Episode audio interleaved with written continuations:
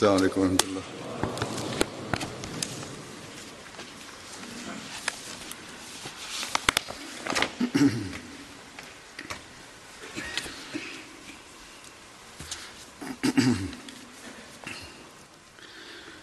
أشهد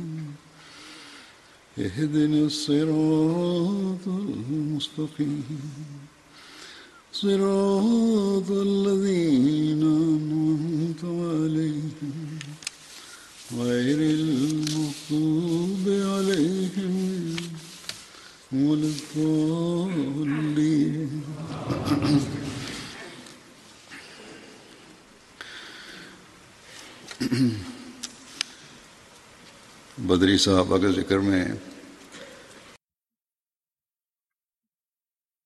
Le premier des compagnons de Badr que j'évoquerai aujourd'hui se nomme Utba bin Mas'ud Huzayli. Son nom était Abu Abdullah. Il appartenait à la tribu Banu Marzoum et il était l'allié de la tribu Banu Zuhra. Le père d'Utba bin Mas'ud se nommait Mas'ud bin Khafir et sa mère se nommait Umm Abd bin Abdiwood. Bin Mas'ud était son frère.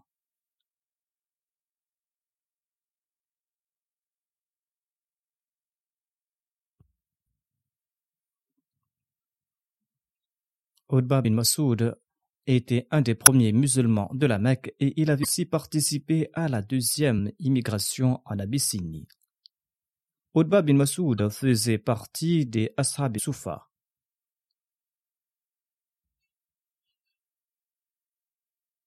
Hazrat Mirza Bashir Ahmad a expliqué ce qu'est la Soufa en citant divers recueils d'histoire.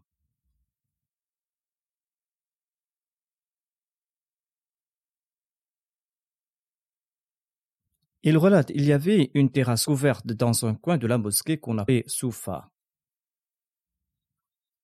Ce lieu était pour les émigrants pauvres en logement. Ils habitaient dans ce lieu et ils étaient nommés les Ashab Soufa. Leur tâche était de vivre en compagnie du saint prophète Mohammed soit lui matin et soir, de se consacrer à l'adoration de Dieu et de réciter le Saint-Coran. Ils ne disposaient pas de moyens de subsistance permanents. Le saint prophète Mohammed en personne s'occupait d'eux. Lorsque le saint prophète Mohammed lui recevait quelques mets en cadeau, ou lorsque quelque chose était préparé à la maison, eh bien le saint prophète lui leur accordait leur part. Des fois, le saint prophète Mohammed lui ne mangeait rien pour offrir son repas au Ashab Soufa. Les Ansar aussi, dans la mesure du possible, tentaient de nourrir les Ashab Soufa. Ils apportaient des grappes de dattes qu'ils pendaient dans la mosquée. Or, en dépit de cela, les Ashab Soufa vivaient difficilement. Souvent, ils approchaient la famine. Et cette situation a duré plusieurs années, jusqu'à ce qu'ils aient pu trouver de l'emploi suite à l'augmentation de la population de Médine. Et certains d'autres recevaient de l'aide de la Baitul Mal. Voici d'autres détails concernant les Asrabosufa. D'autres détails tirés d'autres recueils. Ses compagnons passaient la journée en compagnie du saint prophète Mohammed soit lui, ils écoutaient les hadiths. Ils passaient la nuit sur une terrasse qu'on appelle Soufa en langue arabe. C'est pour cette raison qu'on nommait ses compagnons les Ashab Soufa. Certains d'entre eux ne disposaient pas au même moment d'un manteau pour couvrir le haut du corps et d'un pagne pour couvrir le bas. Ils portaient une couverture du cou et cette couverture pendait jusqu'à leurs cuisses. Ainsi donc, ces vêtements entièrement. Allah faisait partie des Ashab Soufa. Il relate J'ai vu soixante-dix personnes des Ashab Soufa qui portaient des vêtements si courts, ces vêtements n'atteignaient même pas leurs cuisses. Ces vêtements recouvraient à peine leur corps jusqu'au-dessus de leurs genoux. Il ajoute pour leurs moyens de subsistance, certains d'entre eux apportaient des fagots de la campagne pour les vendre et pour nourrir ainsi leurs frères. La majorité des Ansars leur apportaient des branches de dattes qu'ils pendaient du toit de la mosquée. Les étrangers qui les voyaient croyaient que ces Assab et Soufa étaient frappés de folie, qu'ils étaient des sots et qui s'asseyaient là sans rien faire. Ou ils croyaient peut-être aussi qu'ils étaient des personnes qui avaient une grande affection pour le saint prophète Mohammed lui et qu'ils ne souhaitaient pas le quitter. En tout cas, lorsque le saint prophète Mohammed lui recevait de l'aumône, eh bien, il leur envoyait cela. Et lorsqu'il était convié pour un repas, il invitait les Ashab et Soufa et il s'asseyait avec eux pour manger. Souvent, durant la nuit, le saint prophète Mohammed lui partageait les Ashab Soufa entre les Ansar et les Muhajirin. C'est-à-dire, chacun d'entre eux, selon leurs moyens, prenait un ou deux Ashab ou Soufa avec lui pour leur offrir repas du soir. C'est-à-dire, le saint prophète confiait certains des Ashab Soufa à certains Ansar et à certains Muhajirin pour qu'ils puissent les nourrir. Sa'd bin Obada était un compagnon très généreux très riche. Parfois, il invitait chez lui quatre-vingts invités pour un repas. Il les invitait pour le repas du soir. Ainsi donc, il était très riche.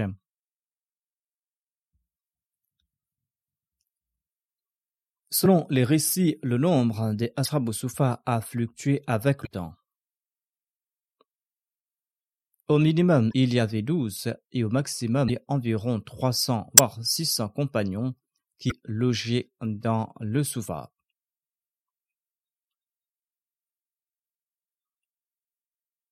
Le saint prophète Mohammed avait une grande affection pour ses compagnons d'Assoufa.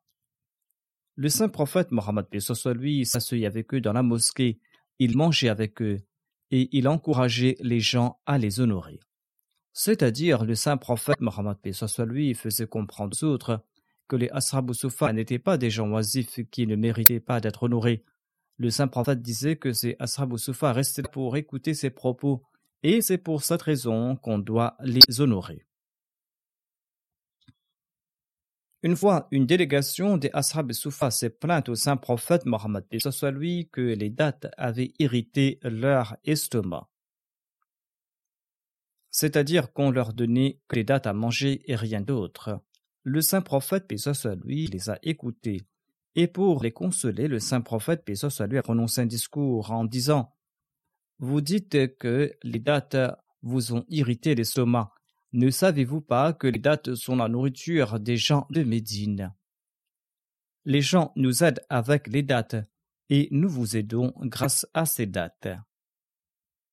Ensuite, le saint prophète a dit Par Allah, la fumée n'est pas sortie de l'âtre de la maison de l'envoyé de Dieu depuis un ou deux mois. C'est-à-dire que le saint prophète Mohammed lui ainsi que les membres de sa famille se sont contentés de dates et d'eau pendant plusieurs semaines. En tout cas, ces Ashab étaient des gens d'une grande fidélité. Certes, ils s'étaient plaints du fait qu'ils devaient se contenter de dates, des dates qui avaient irrité leur estomac. Cependant, ils n'ont pas abandonné ce lieu. En toute sincérité, ils sont restés là-bas et ils devaient se contenter de rien ou ils devaient se contenter de dates ou de ce qu'on offrait. Ensuite, on dit que ses compagnons veillaient la nuit en prière généralement. Ils récitaient le Coran la nuit. Ils disposaient d'un mualim qui la nuit leur récitait le Coran. Ils récitaient le Coran à ceux qui ne pouvaient le faire ou ceux qui souhaitaient mémoriser le Saint-Coran. Le mualim leur récitait aussi le Coran durant la nuit. Et c'est pour cette raison qu'on nommait la majorité des Ashab des Kari et on les envoyait pour diffuser le message de l'islam. Lorsqu'ils ont été formés, on les a nommés Kari et on les envoyait pour former les autres. Par la suite, certains de ses compagnons ont occupé des postes importants. Certains de ces Ashab Soufa ont occupé des postes importants. Ils ne s'étaient pas contentés de rester là. Ainsi, au cours du califat d'Omar, Abu Huraira a été nommé gouverneur du Bahreïn. Ensuite, il a été aussi nommé gouverneur de Médine à l'époque de Muawiyah. Saad bin Abi Waqas a été nommé gouverneur de Basra. C'était lui d'ailleurs qui avait fondé la ville de Koufa. Salman le Persan a été choisi gouverneur de Madaïn. Ammar bin Yasir a été nommé gouverneur de Koufa. Ils faisaient tous partie des Ashab Soufa.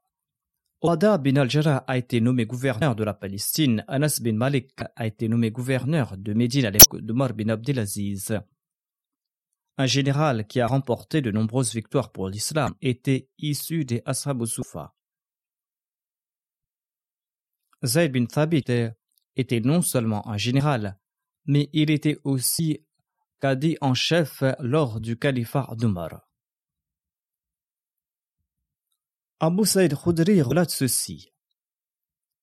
Je faisais partie des Ashab de cette communauté de compagnons qui étaient pauvres, des compagnons dont la moitié du corps était presque nu et qui arrivaient à peine à couvrir leur partie privée.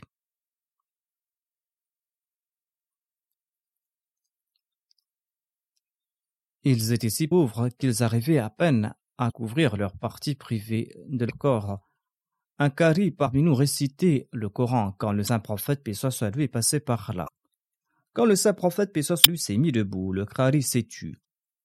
Le saint prophète Mohammed paix lui a présenté ses salutations et il a demandé Que faisiez-vous là? Nous avons répondu que le kari nous récitait le Coran et nous étions en train d'écouter le livre d'Allah. Le saint prophète a déclaré Toutes les louanges appartiennent à Allah, qui a accordé à ma Oumma des gens en compagnie de qui on m'a enjoint d'être patient. C'est-à-dire que le saint prophète Mohammed lui devait être patient à l'instar de ses compagnons. Le rapporteur ajoute Le saint prophète Mohammed lui s'est assis entre nous et, afin de se compter parmi nous, de sa main, il a indiqué de faire un cercle.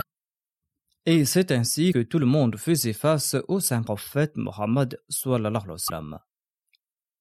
Le rapporteur ajoute qu'il pense que le saint prophète Mohammed lui n'avait reconnu personne hormis lui, étant en très grand nombre.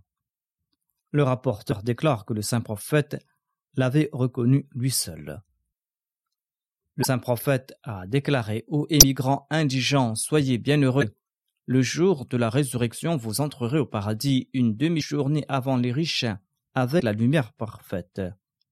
Et cette demi-journée équivaut à 500 ans. Le Messie premier l'Islam a aussi reçu une révélation dans laquelle les Ashab Soufa ont été mentionnés. C'était une révélation reçue en arabe. Il est dit Ashab Soufa daraka ma Ashab Soufa tara ayunahum tafidu yusalluna alayk rabbana inna sami'na munadi yunadi lil-imani wa da'iyan ila wa sirajan munira. La traduction de cette révélation est comme suit. Les gens de Soufa, et qui te fera savoir qui sont les gens de Soufa? Tu verras des larmes couler de leurs yeux. Ils enverront des salutations sur toi et ils diront Ô notre Seigneur, nous avons entendu l'appel d'un héros qui nous a invités vers la foi. Cela concerne certains compagnons du Messie premier d'Islam qui allaient se joindre à lui. Ensuite, le Messie premier d'Islam a déclaré Les Ashab Soufa de l'époque du saint prophète et lui étaient des gens d'un éminent statut. Ils étaient très fermes dans leur foi.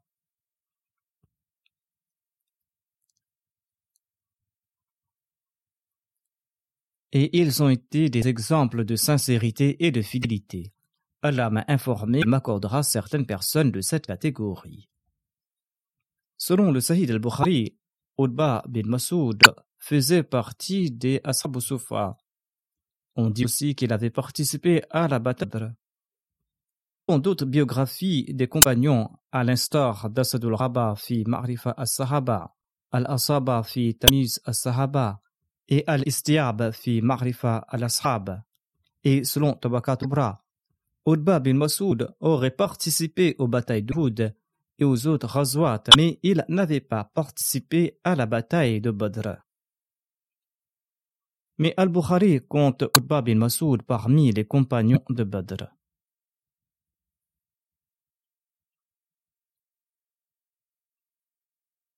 Udba bin Masoud est décédé en l'an 23 de l'Égypte à l'époque du califat d'Omar bin Khattab. Le calife Omar a dirigé sa prière funéraire. Selon Qasim bin Abdurrahman, le calife Omar avait entendu Umm Abd, la mère de bin Masoud, afin qu'elle puisse aussi participer à la prière funéraire. Selon l'imam Zuhri, Udba bin Masoud avait rejoint les rangs des compagnons avant son frère nommé Abdullah bin Masoud, et Udba bin Masoud avait accompli l'émigration avant lui.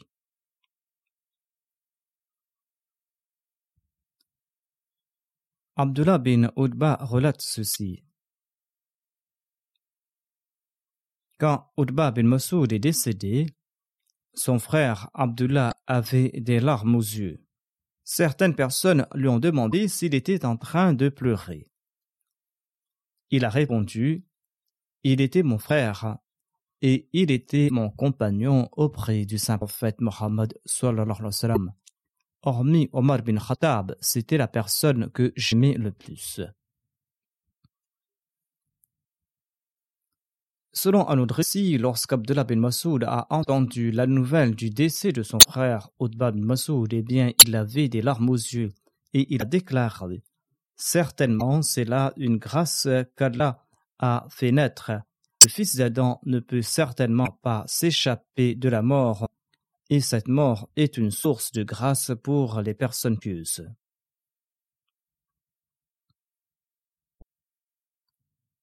Selon un récit, Omar bin Khattab avait nommé Udba bin Masoud émir de la ville de Médine.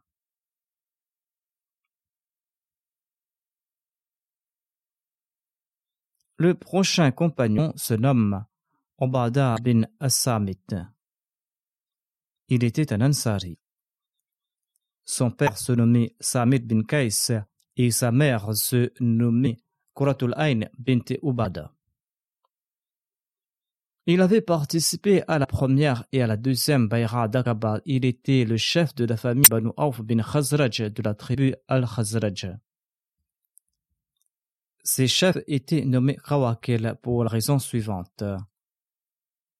Lorsqu'une personne demandait d'un chef de Médine, eh bien, on lui disait qu'il pouvait escalader la montagne autant qu'il le voudra, et qu'il sera maintenant en paix et il sera sous la protection de ce chef, c'est-à-dire qu'il pouvait partir librement et sereinement et il ne doit ressentir aucune crainte, car il était sous la protection d'un chef.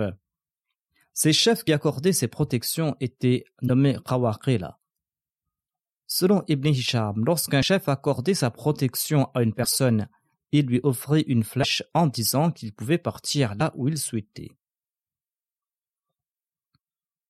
Tharlaba bin Dard, grand-père de Nourbad, était un Qawqal.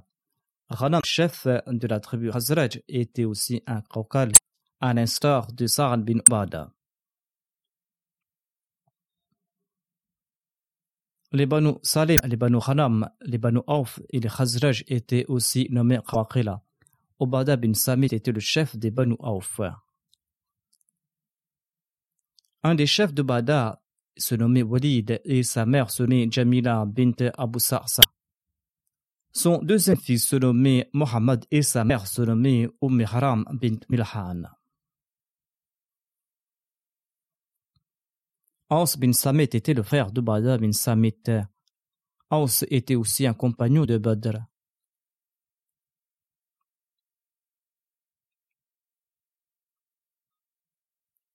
Le saint prophète Mohammed bin lui avait établi un lien de fraternité entre Abu Marsad Ranwi et Ubada bin Samit quand Abu Marsad s'est établi à Médine. Ubada bin Samit avait participé aux batailles de Badr, à à la bataille du Fossé et aux autres batailles menées par le saint prophète Mohammed bin lui. Ubada bin Samit est décédé en l'an 34 de l'Égypte à Ramla en Palestine Selon d'autres rapporteurs, il serait décédé à Jérusalem et il y a été enterré. Sa tombe s'y trouverait jusqu'aujourd'hui. Selon un autre récit, Obada bin Samit est décédé à Qabras lorsque le calife Omar l'y avait nommé gouverneur. Il est décédé à l'âge de 72 ans. Il était grand de taille et il était très beau. Selon d'autres récits, il serait décédé en l'an 45 de l'Égypte à l'époque de l'émir Muawiyah. Mais le premier récit datant sa mort de l'an 34 de l'Égypte en Palestine est plus authentique que ce récit disant qu'il est décédé en l'an 45 de l'Égypte.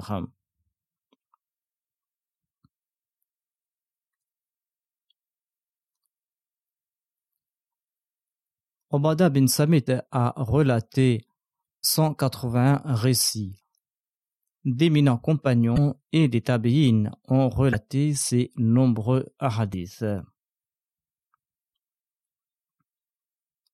Parmi ces compagnons, on trouve Anas bin Malik, on trouve Jabir bin on trouve aussi Mikdad bin Madi Karb,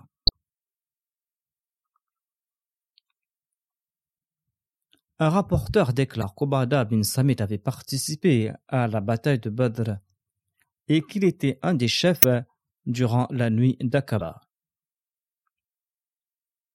Quand les compagnons se sont réunis autour du saint prophète Mohammed lui, le saint prophète Mohammed lui a déclaré Promettez que n'associerez personne à Allah. Promettez que vous ne volerez pas et que vous ne commettrez pas l'adultère, que vous ne tuerez pas vos enfants. Promettez que vous n'allez pas calomnier autrui et que vous n'allez pas me désobéir en choses que je vous demanderai. Donc quiconque sera fidèle à cette promesse d'allégeance aura sa récompense auprès d'Allah, mais quiconque n'accomplit pleinement sa promesse et subit des pertes en ce monde et sera puni, eh bien sa punition sera une expiation pour lui. Quiconque n'accomplit pas sa promesse de Bayra, son cas demeure avec Allah le Tout-Puissant. Si le désire, il peut le punir, et si le désire, il peut le pardonner. Ainsi, nous avons prêté allégeance au saint prophète Mohammed soit lui en promettant de respecter ses conditions. Ce hadith est tiré d'Al-Bukhari. Lorsque le saint prophète Mohammed soit lui est arrivé à Médine, il a accompli la prière de Juma à. Il est ensuite monté sur sa chamelle pour se rendre à Médine. Le saint prophète Mohammed lui a relâché les rênes de sa chamelle et il ne lui a donné aucun ordre. La chamelle a regardé à droite et à gauche comme si elle choisissait sa direction pour partir. Des gens du quartier où le saint prophète Mohammed lui avait accompli la prière de Juma appartenait à la tribu Banu Salim. Udban bin Mali, Naufal bin Abdullah bin Malik et Ubada bin Samit en faisaient partie. Ils ont dit au saint prophète Mohammed lui Ô envoyé d'Allah, logez dans notre quartier logez chez nous car nous sommes nombreux ici, et vous serez honorés et vous serez protégés ici.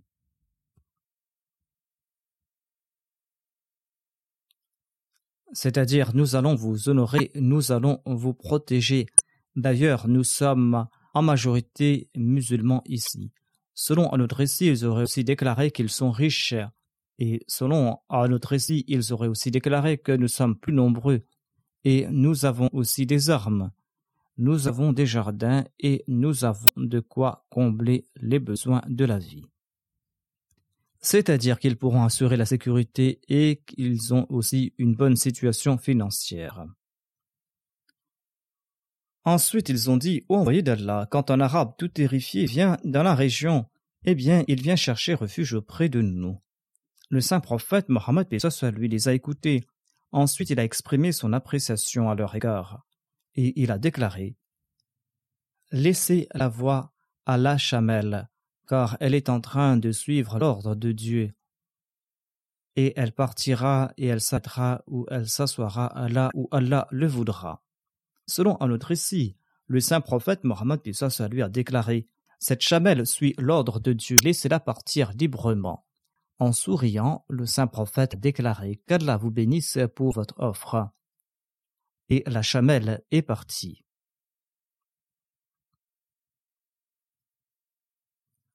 L'auteur de l'ouvrage Ser al-Sahaba déclare La conquête de l'Égypte prenait du retard lors du califat d'Omar. Sur ce, Amr bin As a envoyé une missive au calife Omar, lui demandant des renforts, suite à quoi le calife Omar a envoyé 4000 soldats, dont 1000 étaient sous le commandement d'Obada bin Assamit. Omar a dit dans sa lettre chaque officier de cette armée est égal à mille personnes. Quand les renforts sont arrivés en Égypte, Amr bin As a réuni toute l'armée et il a prononcé un discours passionné. Il a ensuite demandé à Obada bin Samit de lui confier sa lance.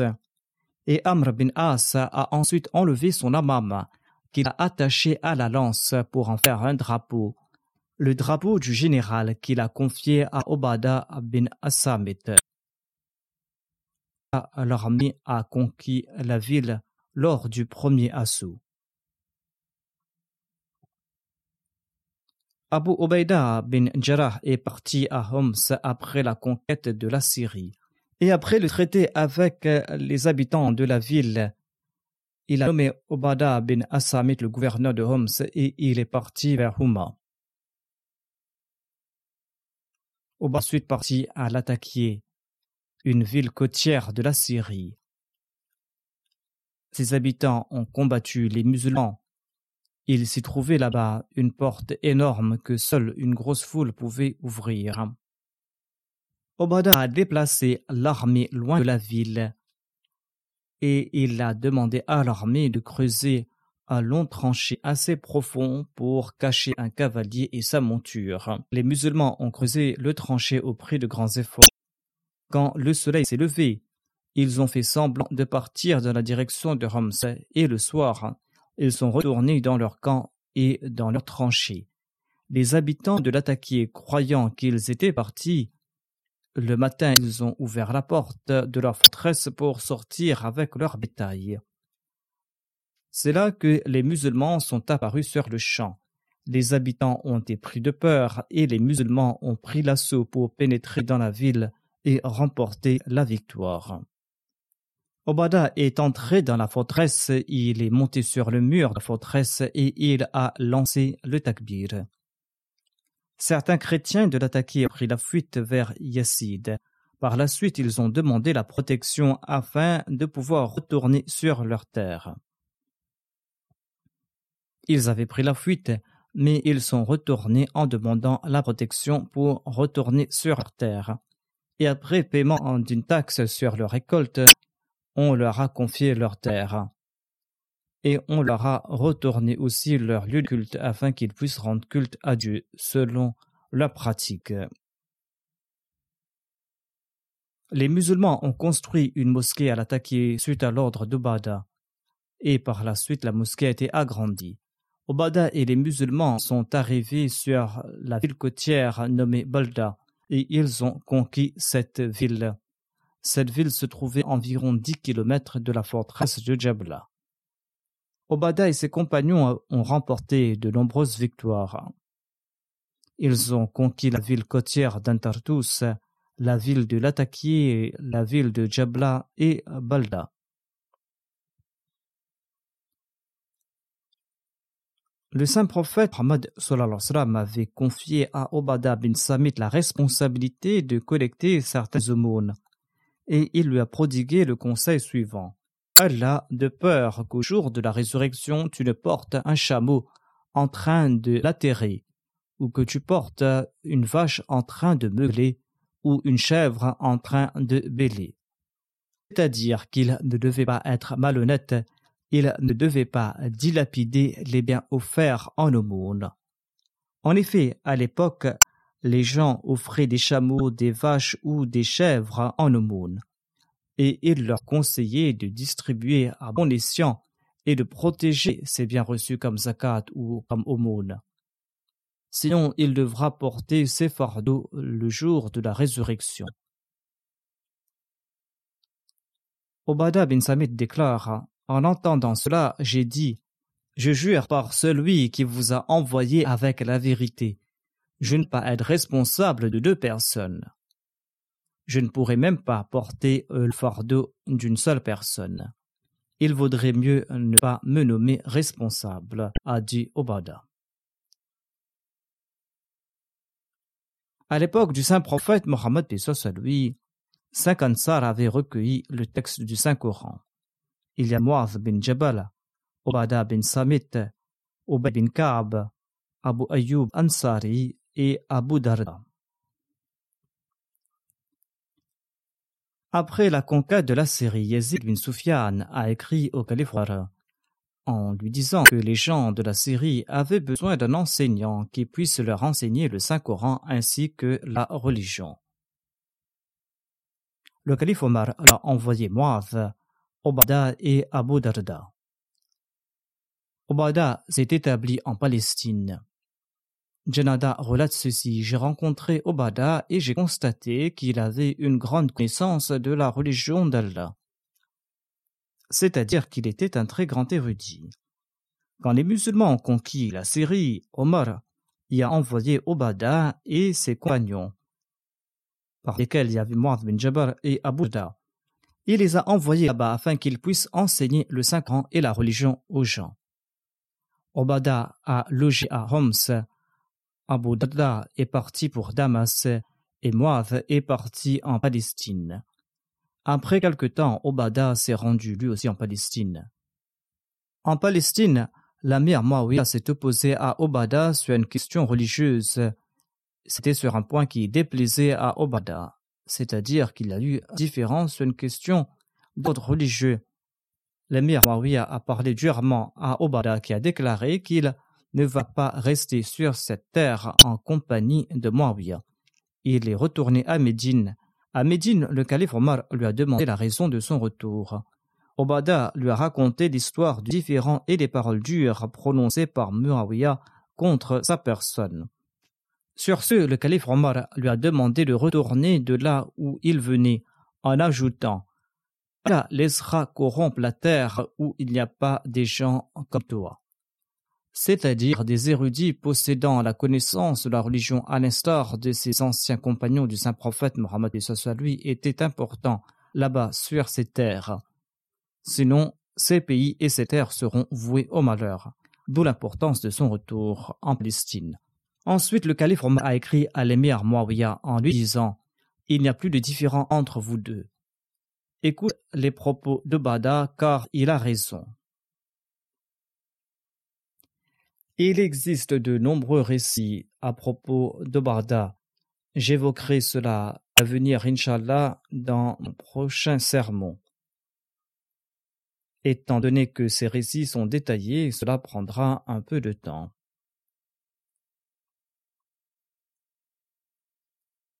J'évoque à présent une personne décédée récemment dont je dirigerai la prière funéraire.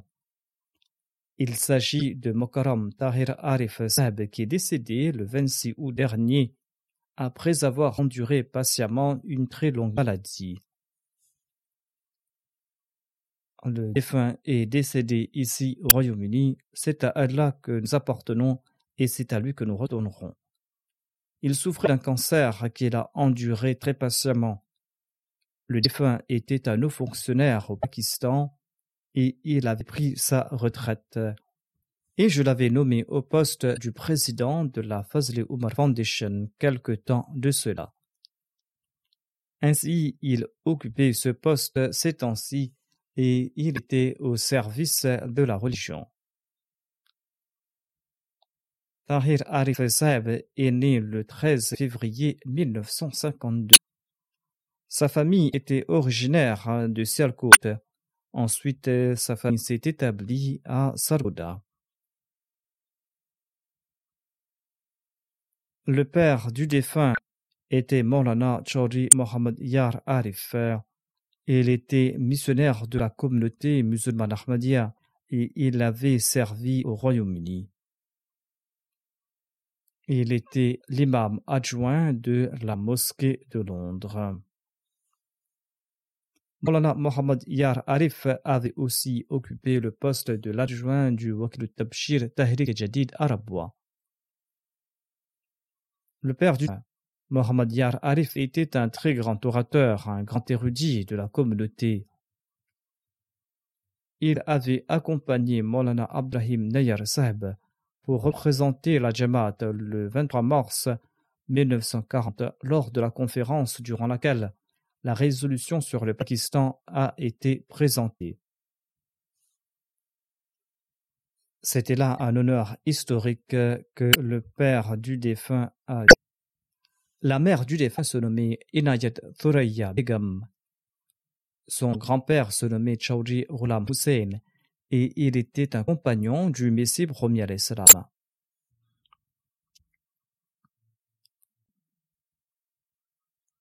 Tahir Arif Seb était un fin intellectuel. Il était un grand écrivain et un poète.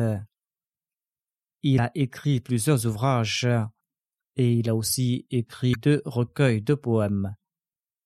Un de ces recueils de poèmes est en langue ourdou et l'autre est en langue punjabi. Il a aussi écrit deux excellents ouvrages, un sur le saint prophète Mohammed lui, en langue anglaise, et un deuxième sur le Pakistan. Ce deuxième ouvrage a pour titre Le Pakistan étape par étape. Après avoir complété sa maîtrise en économie à l'université du Punjab, le défunt a fait ses études en loi et il a eu son diplôme de LLB Ensuite, il est parti en Angleterre où il a eu son diplôme de LLM à la London School of Economics. Et par la grâce de Dieu, il a reçu le prix de Mark of Merit de l'Université de Londres. Après avoir complété ses études à Londres, il est retourné au Pakistan, où il a passé le concours de la fonction publique. Il était attaché à la fonction publique au Pakistan et par l'as d'Allah, il a été promu inspecteur général de la police. Le fait qu'il atteigne ce point après que des lois aient été passées contre la Jamaat démontre certainement ses aptitudes extraordinaires. En sus de ses fonctions à la police, le défunt a aussi travaillé dans le département FIA et il a aussi travaillé au renseignement des services de l'immigration. Lors de son séjour à Londres pour ses études, le quatrième calife avait demandé au défunt d'aider Chaudhry Rashid Seb sur la rédaction de quelques ouvrages pour les enfants en langue anglaise. Et le défunt a rendu de grands services à cet égard.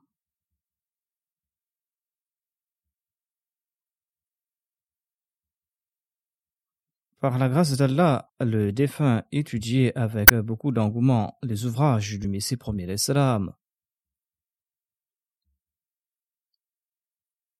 Il était toujours en train de lire ces ouvrages du Messie premier l'Islam. Et il ne se contentait pas de lire ces ouvrages, il prenait également des notes, et il partageait ces notes avec ses amis, et il discutait à ce propos avec eux. Le défunt récitait régulièrement le Saint-Coran et il méditait sur les préceptes du Saint-Coran. Aucun de ses proches ne me l'a mentionné, mais je me souviens d'une fois, lors d'une discussion, j'ai appris qu'il se réveillait régulièrement pour accomplir la prière de Tahajjud.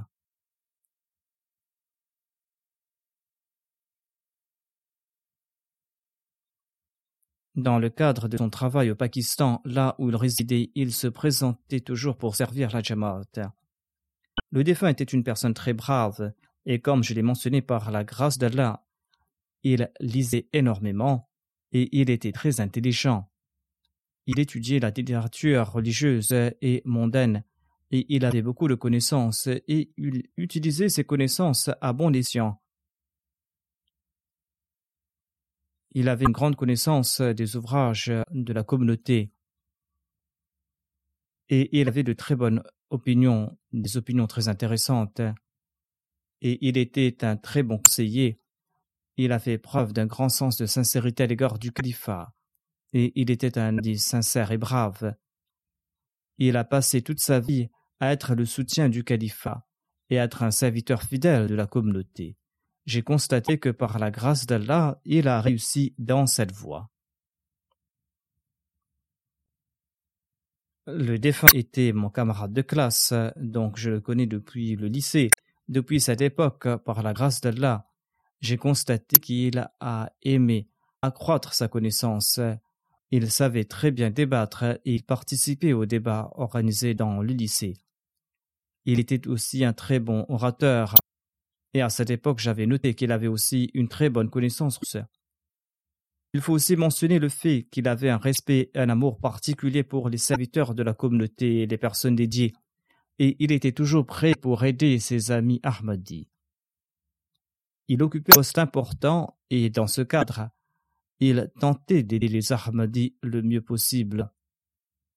Il a commencé à servir à la fondation Fazl Omar à partir de 2014, quand il a été nommé directeur de la fondation. Et en 2017, après le décès de Chaudhry Hamid Nasrullah Khan, qui était à l'époque le président de la fondation Fazl Omar, je l'ai nommé au poste de président de cette fondation. Et par la grâce d'Allah, comme je l'ai mentionné, il a servi à ce poste jusqu'à son décès. Il a occupé ce poste jusqu'au moment où il est venu ici au Royaume-Uni pour se faire soigner il y a de cela trois ou quatre mois. Et il a beaucoup travaillé pour cette fondation. Il participait à toutes les conférences et montrait aussi son intérêt. Sous sa direction, l'activité avait nettement augmenté. Le défunt laisse derrière lui son épouse qui se nomme Anissa Tahir Saheba, son fils Asfanyar Arif et trois filles, Taiba Arif, Aziza Awadja et Bina Tahir Arif.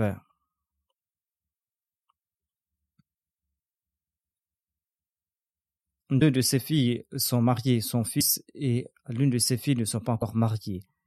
Sa fille Tayyeba Arif écrit ceci.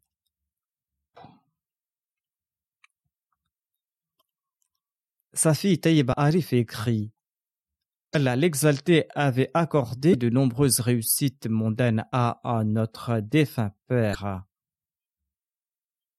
Mais il a toujours maintenu sa distinction d'être Ahmadi avec beaucoup de courage et de fierté, il était un officier honnête et digne de confiance.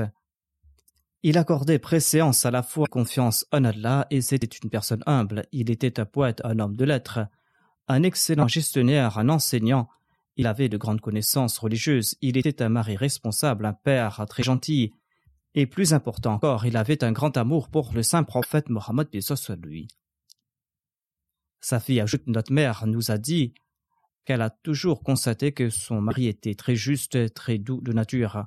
Sans faire de différence entre les personnes âgées, riches ou pauvres, il était bienveillant envers tout le monde, quel que soit leur statut. Certains proches m'écrivent motivés par des sentiments ou en raison de leur lien de parenté, mais moi je peux dire que tout ce qui est dit à propos du défunt est vrai parce que je le connaissais personnellement.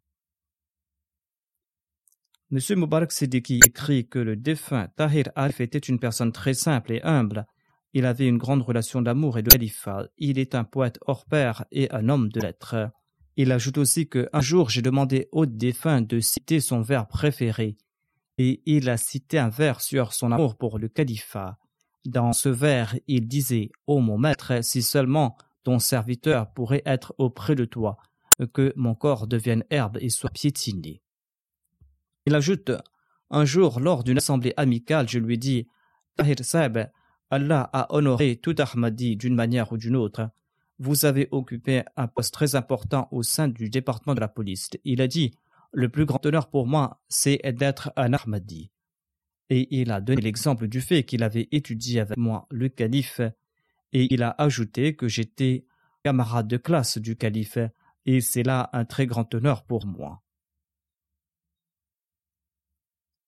Son père, Molana Mohamed Yar Arif, l'avait envoyé à Rabwa pour étudier au lycée, et lorsque notre lycée a été nationalisé peu de temps après, au lieu d'héberger à l'internat, le défunt a fait une requête auprès du troisième calife pour séjourner dans la Darusiyafat. Il avait fait cette requête du fait que le troisième calife connaissait très bien son père, Molana Mohammad Yar Arif. Et ainsi, le défunt a hébergé à la Darusiyafat jusqu'à la fin de ses études. Lorsque nous étions étudiants, nous discutions de nombreuses choses sans gêne et nous plaisantions beaucoup, mais lorsque le quatrième calife m'avait nommé il a aussitôt montré un grand respect et une grande considération à mon égard. Et après avoir été nommé calife par grâce de là, il a fait preuve d'une grande sincérité et d'une grande fidélité à mon égard. Qu'Allah fasse preuve de pardon à son égard et qu'il lui accorde sa miséricorde. Qu'Allah élève aussi son rang et qu'il permette aussi à ses enfants d'être toujours attachés à la communauté et au califat ses amis et ses proches et les membres de sa famille ont fait part de nombreux récits à son sujet.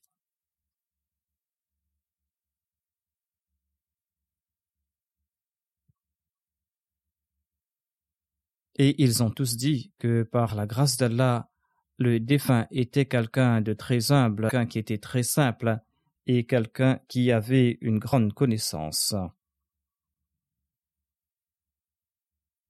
Après la prière de Juma, Inch'Allah, je vais diriger sa prière funéraire en présence de sa dépouille. Je vais sortir pour diriger la prière funéraire et je vous demande de rester ici et de faire les rangs pour la prière funéraire.